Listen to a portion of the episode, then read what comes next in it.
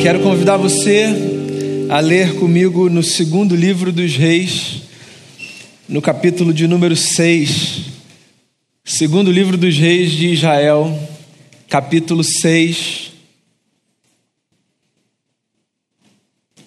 Eu leio nessa manhã do verso 1 ao verso 7.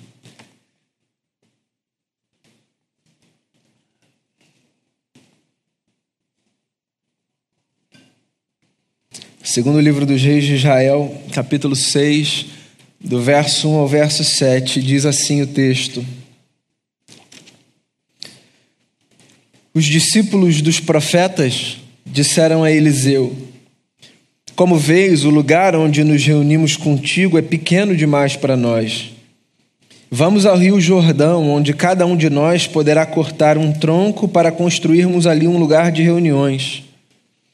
E Eliseu disse: Podem ir. Então um deles perguntou: Não gostarias de ir com os teus servos? Sim, ele respondeu, e foi com eles. E foram ao Jordão e começaram a derrubar árvores. Quando um deles estava cortando um tronco, o ferro do machado caiu na água e ele gritou: Ah, meu senhor, era emprestado. O homem de Deus perguntou: Onde caiu? Quando o homem lhe mostrou o lugar, Eliseu cortou um galho e o jogou ali, fazendo o ferro flutuar, e disse: Pegue-o. E o homem esticou o braço e o pegou. Essa é a palavra do Senhor. Eu gosto dessa história. Eu gosto das histórias dos profetas do Antigo Testamento. Sobretudo desses homens que marcaram o início da casa dos profetas de Israel. A história do povo de Israel no Antigo Testamento se organizava, dentro da perspectiva religiosa, em torno de três principais figuras: a figura do rei, que era o governante, que dava o rumo da nação, que dizia para onde o povo ia, para onde o povo não ia, a figura dos sacerdotes, o sumo sacerdote e todos os sacerdotes que oficiavam debaixo do seu comando esses eram os homens encarregados, por exemplo, dos ofícios religiosos, do sacrifício dos animais, da, do oferecimento do perdão dos pecados, da fiscalização, por exemplo, do cumprimento dos ritos.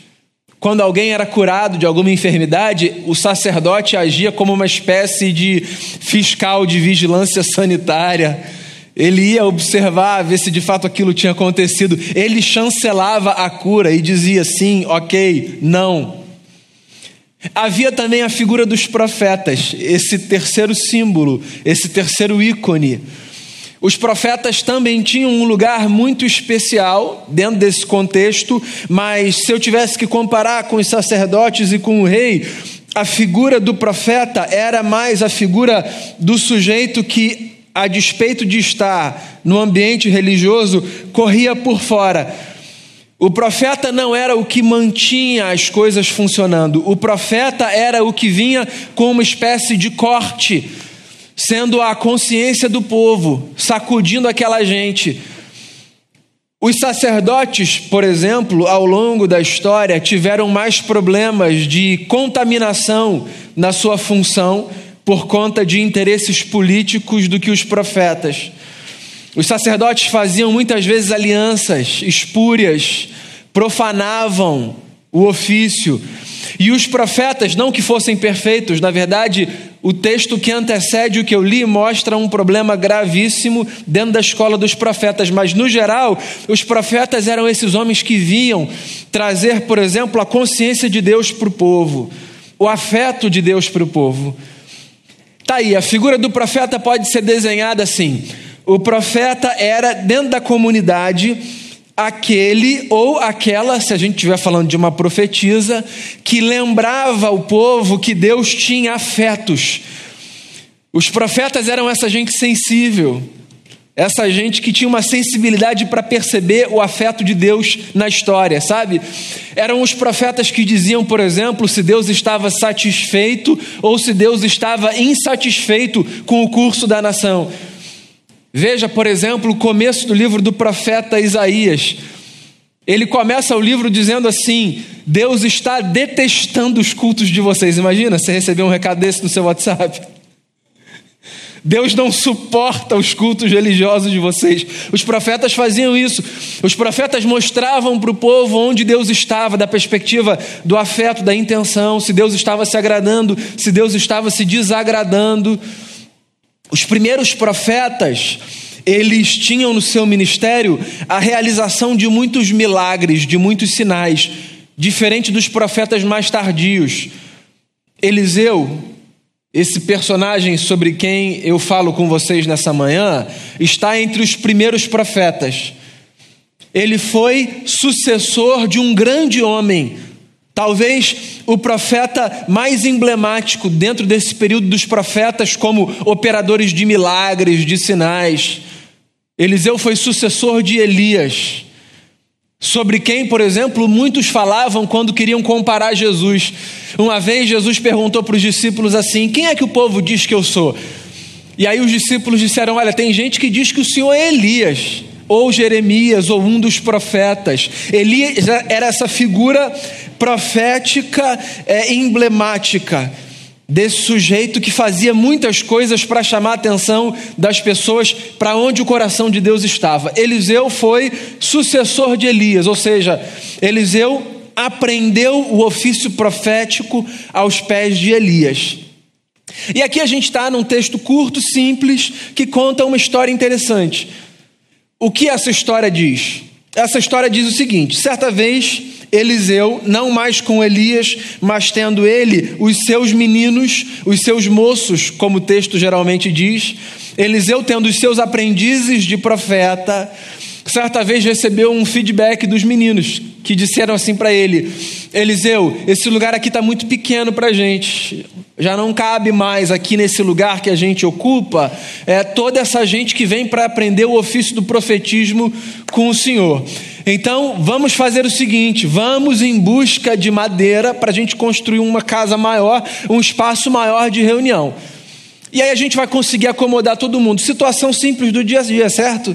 Você olha a realidade da vida, a sua realidade, e aí você percebe uma necessidade, você bola um plano e você diz assim: já que a necessidade é essa, nós vamos fazer isso para suprir essa necessidade. Essa é uma história do dia a dia, certo?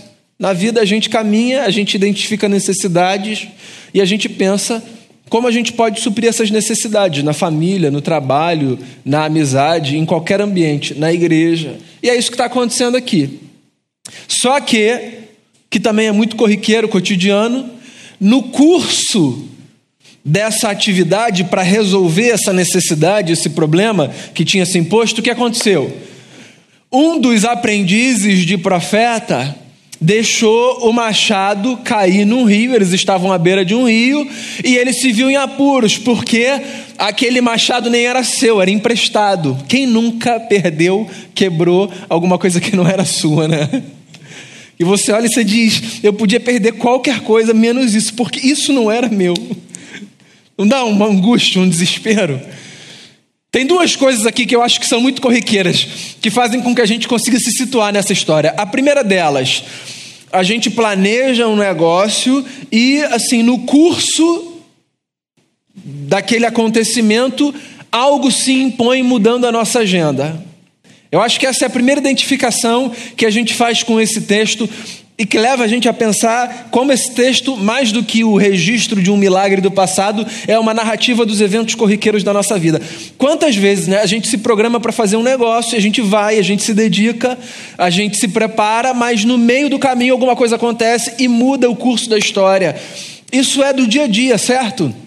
E é bom que a gente seja lembrado disso, por mais que isso seja muito básico, muito trivial, porque às vezes a gente transforma isso assim numa grande tempestade. Tem gente que não consegue lidar com essas intercorrências que atropelam a nossa agenda.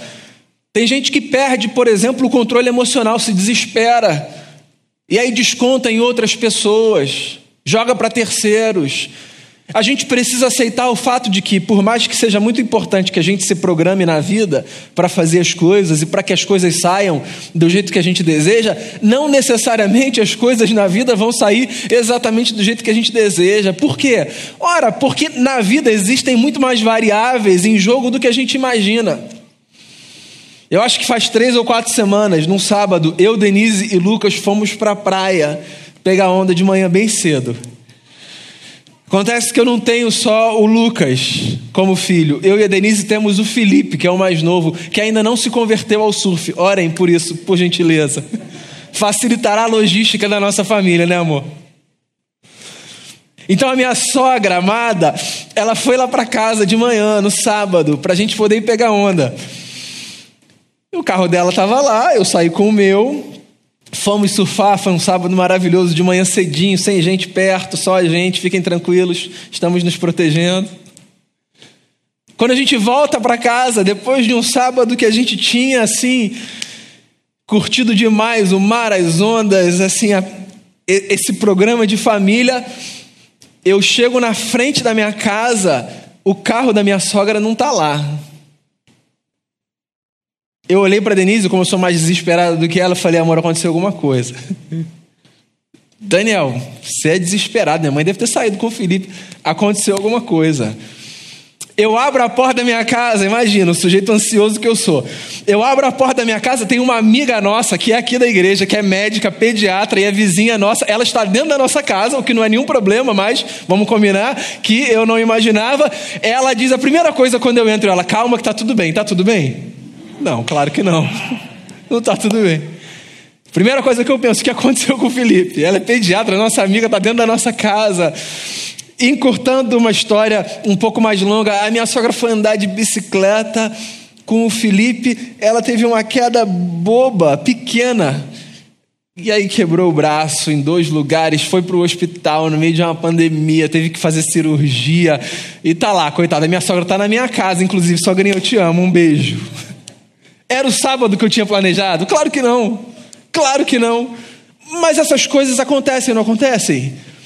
Eu acordei pensando, vou para a praia com a Denise e com o Lucas, vai ser maravilhoso, a gente vai voltar, vai almoçar. A gente planeja um dia maravilhoso e às vezes no meio do dia alguma coisa acontece, muda radicalmente o curso daquele período. E a gente pode brigar com Deus, a gente pode brigar com todo mundo, a gente pode fazer uma cara assim de eu não aceito esse negócio e, e ficar no canto de birra, ou a gente pode aceitar o fato de que coisas acontecem na vida, porque na vida a gente está sujeito a coisas. Coisas simples como a do texto, coisas mais complexas como essa, que teve levar minha sogra para uma mesa cirúrgica, e outras coisas acontecem. A vida é assim, a minha vida, a sua vida, a vida de todo mundo. Isso não tem nada a ver com Deus está cuidando mais, Deus está cuidando menos, o que foi que a gente fez para merecer. Eu acho que esses questionamentos que a gente faz quando as coisas não saem no nosso script, eles só servem para colocar mais peso sobre os nossos ombros que é, concorda comigo, um negócio que a gente não precisa se a gente já está num dia pesado. Então eles estão lá, e aí acontece que esse camarada deixa o machado cair, e para piorar a situação, esse é o segundo ponto, era emprestado, não era dele. E aí o que acontece na história então, que o texto diz? Eliseu, como profeta mais experiente ali naquele grupo de aprendizes, Eliseu pede um pedaço de madeira.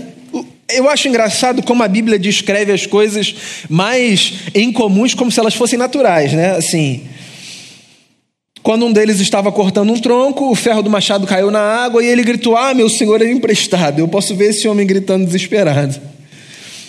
E aí o homem de Deus, que é o Eliseu, pergunta: Onde caiu?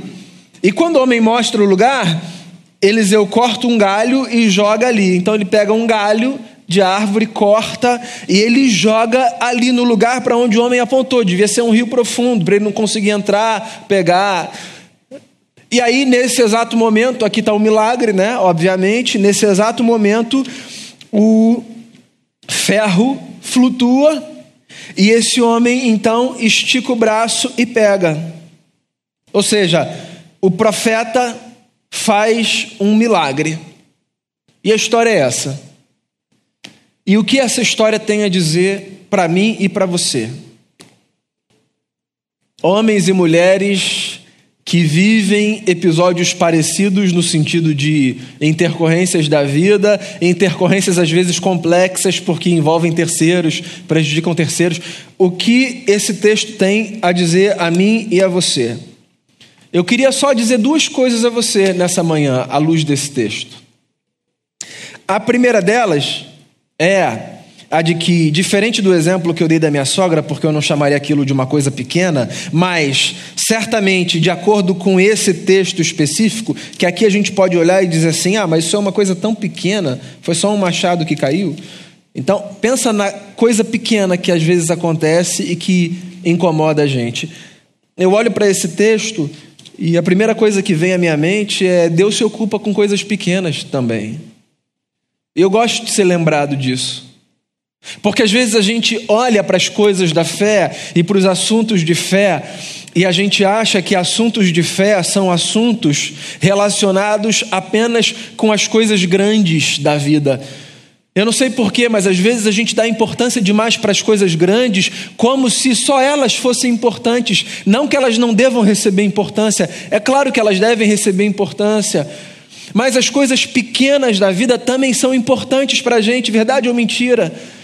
Há coisas que a gente se constrange de contar para os outros porque a gente teme que elas sejam tratadas como: ah, para com isso, isso é uma grande besteira, isso é insignificante demais, a gente guarda. E há coisas que, à luz disso que eu estou falando, a gente guarda de Deus. Não que a gente consiga guardar de Deus, tem muito mais um efeito sobre a gente do que sobre Deus. Não é que Deus não vá saber se a gente não contar. É que a gente vai sofrer mais se a gente ficar guardando coisas que a gente pode partilhar com Deus. E talvez aí valha o exemplo das crianças, da espiritualidade infantil. Talvez daí valha a gente se lembrar de, de uma história que o evangelista conta de quando Jesus pegou uma criança que estava à margem do grupo, porque era onde as crianças ficavam, e colocou essa criança no meio do grupo e disse assim: se vocês não forem como essa criança, vocês não vão ver, não vão experimentar e não vão entrar no reino de Deus. Dentro do contexto da minha fala, o que seria ser como uma criança? Eu poderia dizer que ser como uma criança nesse contexto significa acreditar que Deus se importa sim com as pequenas coisas, porque você já reparou a oração de uma criança? Como ela apresenta a Deus na sua oração coisas tão pequenas que a gente considera insignificantes e ela trata esse negócio como se fosse um negócio muito grande, muito importante, a ponto dela apresentar para Deus em oração. Eu não sei o que acontece, a gente vai crescendo e a nossa fé vai ganhando uma sofisticação que não necessariamente significa um amadurecimento. Ela vai ganhando uma sofisticação que às vezes joga contra a gente. E a gente vai deixando de fora da nossa experiência com Deus coisas que a gente podia partilhar com Deus, não para que Deus saiba, volto a dizer, Deus sabe, mas é porque você deve saber do que eu estou falando. Quando a gente partilha, mais do que avisar Ele, a gente tira um peso que está lá dentro. E olha só, coisas pequenas também pesam. Coisas pequenas também pesam. Coisas pequenas acumuladas pesam. Coisas pequenas cristalizadas pesam. E Deus se importa com coisas pequenas muito pequenas, coisas que a gente julgaria insignificantes. Então, não guarde para si coisas que você pode partilhar com Deus. Não use esse critério de dizer, ah, isso é muito bobo, isso é muito pequeno. Eu não vou partilhar isso, não, eu vou deixar isso para lá. O que tiver dentro de você que você quiser partilhar com Deus em oração, faça isso. Porque eu acho que Deus é para com a gente como nós somos para com os nossos filhos, quando eles nos apresentam coisas que nós sabemos serem imperfeitas, limitadas. Quando os nossos filhos, criança, nos apresentam desenhos e nós os tratamos como se fossem as mais valiosas obras de arte do mundo. Bem, primeiro porque não é uma mentira. É o que é feito por eles é uma obra de arte para a gente, certo? O que pode valer mais do que aquilo que é feito com afeto porque a gente ama? Mas a dimensão que a gente dá àquele negócio tem a ver também com a importância que a gente quer dar, não ao que foi feito, mas a quem fez. Não é isso? Então, quando os meus filhos dizem, pai, olha o que eu fiz, eu falo, que lindo, cara, que coisa bacana. O meu mais velho está aprendendo a andar de skate, ele faz algumas coisas que eu sei que daqui a pouco ele vai fazer muito melhor. Eu falo, Lucas, que legal. E o Felipe gosta de jogar bola, e às vezes ele faz um negócio que eu sei que ele já fez outros muito mais sofisticados. Eu falo, filho, como é que você fez isso? Porque muito mais do que com o que foi feito tem a ver com quem fez. Eu acho que Deus lida com a gente assim na vida. Deus, a quem a gente aprendeu a chamar de Pai, mas que talvez, fazendo valer aqui a força desse dia, muitas vezes nós deveríamos olhar para Ele a partir dessa perspectiva materna. E se isso é um escândalo para você, você pode olhar para alguns textos da Bíblia que comparam Deus a uma mãe é porque é meio doido para a gente isso, mas sim, existem dinâmicas do ser divino que só se explicam pela perspectiva da maternidade, porque, pais, com todo respeito a nós, há coisas na vida que só a maternidade pode proporcionar. Então eu acho que Deus faz exatamente isso. Deus olha para a gente, para as coisas pequenas que a gente apresenta, e Ele diz: que coisa linda, que, que festa que Ele faz. Jesus contou três histórias para falar sobre Deus. Numa delas, ele compara Deus a uma mulher que perdeu uma moeda numa casa e que, quando encontrou, fez uma grande festa chamando as vizinhas. Olha só que coisa louca. Jesus diz que Deus é como uma mulher que, quando acha uma coisa aparentemente insignificante, faz uma grande festa. Uma grande festa, porque Deus faz festa com tudo aquilo que é importante para a gente. Então, essa é a primeira coisa que eu queria partilhar com você nessa manhã. Não existem coisas pequenas para Deus, não existem coisas pequenas. E Deus não está em ação apenas quando coisas grandiosas acontecem. Deus também está nos pequenos feitos, nos pequenos gestos e nos pequenos atos que trazem para a gente significado, esperança, alegria, amor, graça e bondade. Nas pequenas coisas da vida, Deus está. Deus está e sempre estará. E qual é a segunda lição que eu tiro desse texto e que eu partilho com você nessa manhã? A segunda lição que eu tiro desse texto e que eu partilho com você nessa manhã tem a ver com o texto que o meu amigo reverendo Damião leu no começo dessa celebração. Daquela fala do anjo aos pais do menino que nasceria, o menino Deus, quando eles receberam a notícia de que Maria estava grávida do Filho do Eterno. O anjo, no meio do discurso, diz assim: Para Deus não há impossíveis em todas as suas promessas. E esse texto aqui me lembra exatamente disso. Esse texto me lembra que existem caminhos que nos parecem impossíveis o que não significa que todos os caminhos e todas as possibilidades foram esgotados. Existem caminhos que para nós parecem como uma rua sem saída. A gente vai, a gente avança, a gente anda e a gente não vê nenhuma solução, nenhuma possibilidade, nenhuma alternativa. E a gente se frustra, a gente se desespera. Tá lá a história, o machado caiu.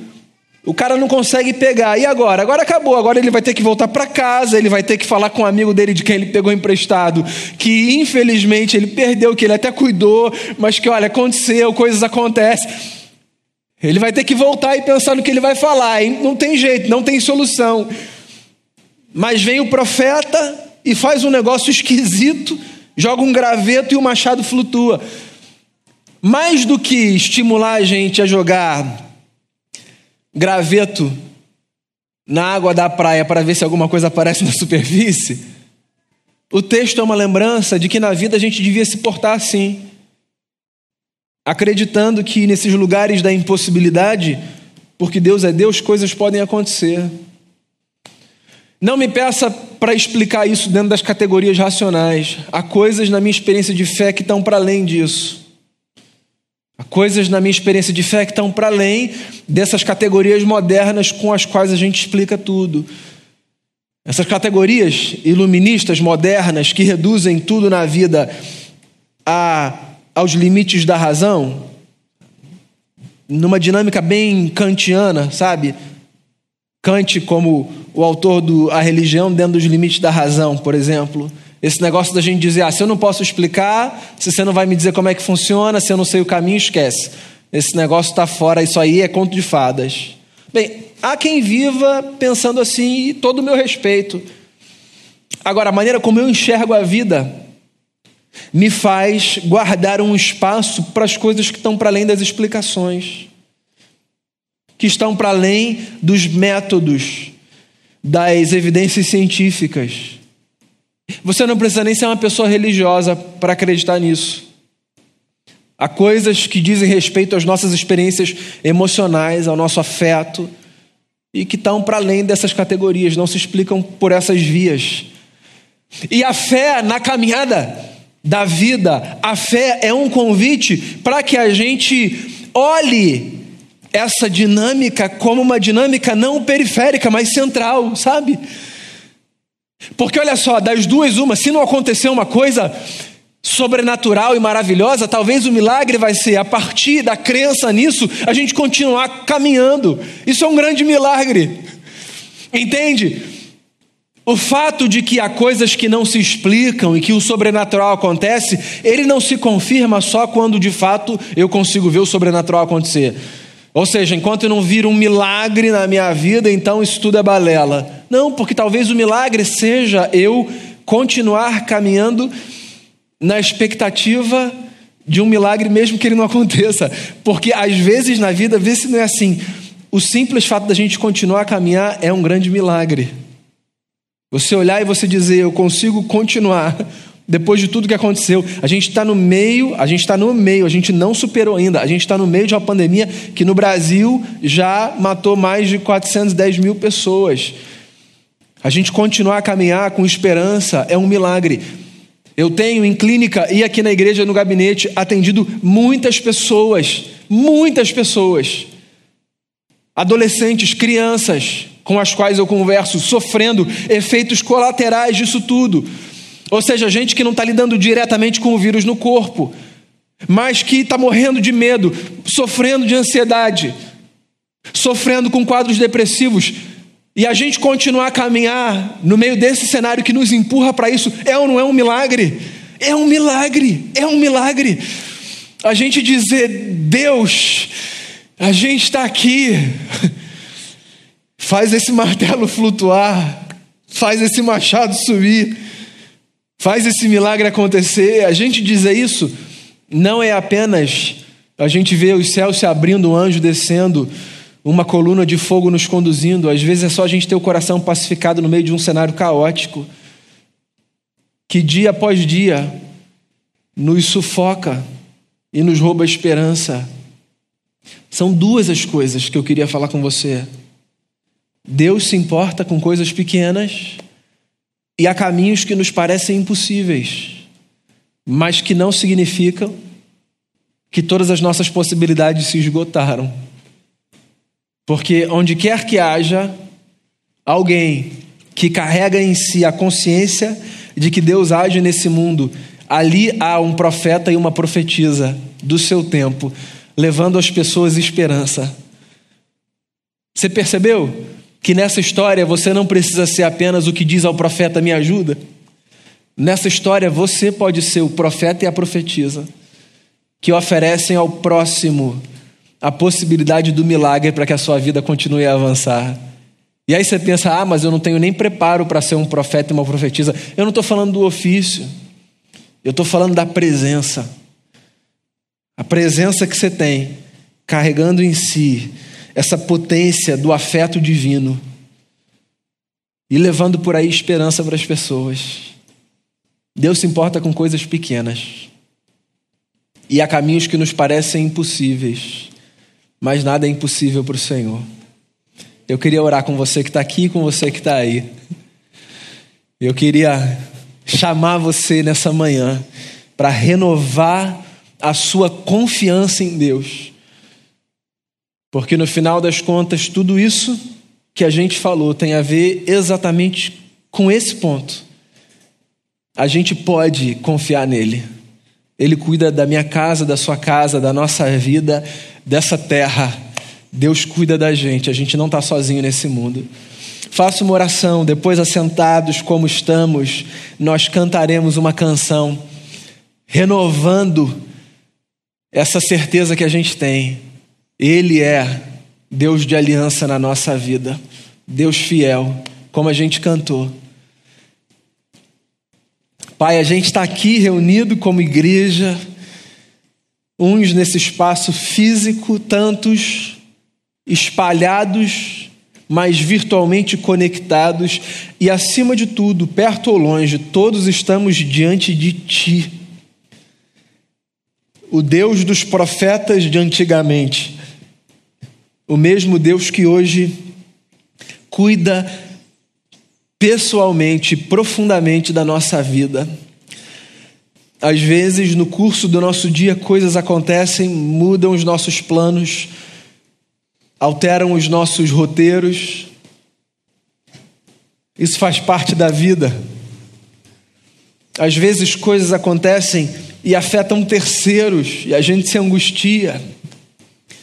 Mas é tão bom a gente saber que a gente pode ter perto gente que vive para ser profeta e profetiza do Altíssimo nessa vida. Ou seja, gente que que carrega no peito o afeto divino. Gente que nos lembra que Deus tem coração, que Deus ama, que Deus cuida, que Deus se compadece. A gente não está sozinho nesse mundo. A gente quer ter essa gente por perto e a gente quer ser essa gente que está perto de outra gente.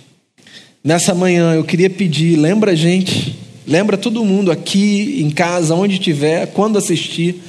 Lembra todo mundo que não há nada que seja pequeno a ponto de o Senhor não se importar. Nada. O Senhor se importa. E lembra, gente, que quando os caminhos nos parecerem esgotados, que quando o cenário nos parecer um cenário de impossibilidades, não há nada que seja impossível para o Senhor a gente renova aqui a nossa confiança em Ti nessa manhã. Obrigado por ser esse Pai maravilhoso, obrigado por ser essa força materna que nos acolhe de maneira tão, tão peculiar e particular, nos dando segurança, sustentação e, e graça para caminhar. Eu oro assim, colocando a nossa vida diante de Ti, em nome de Jesus.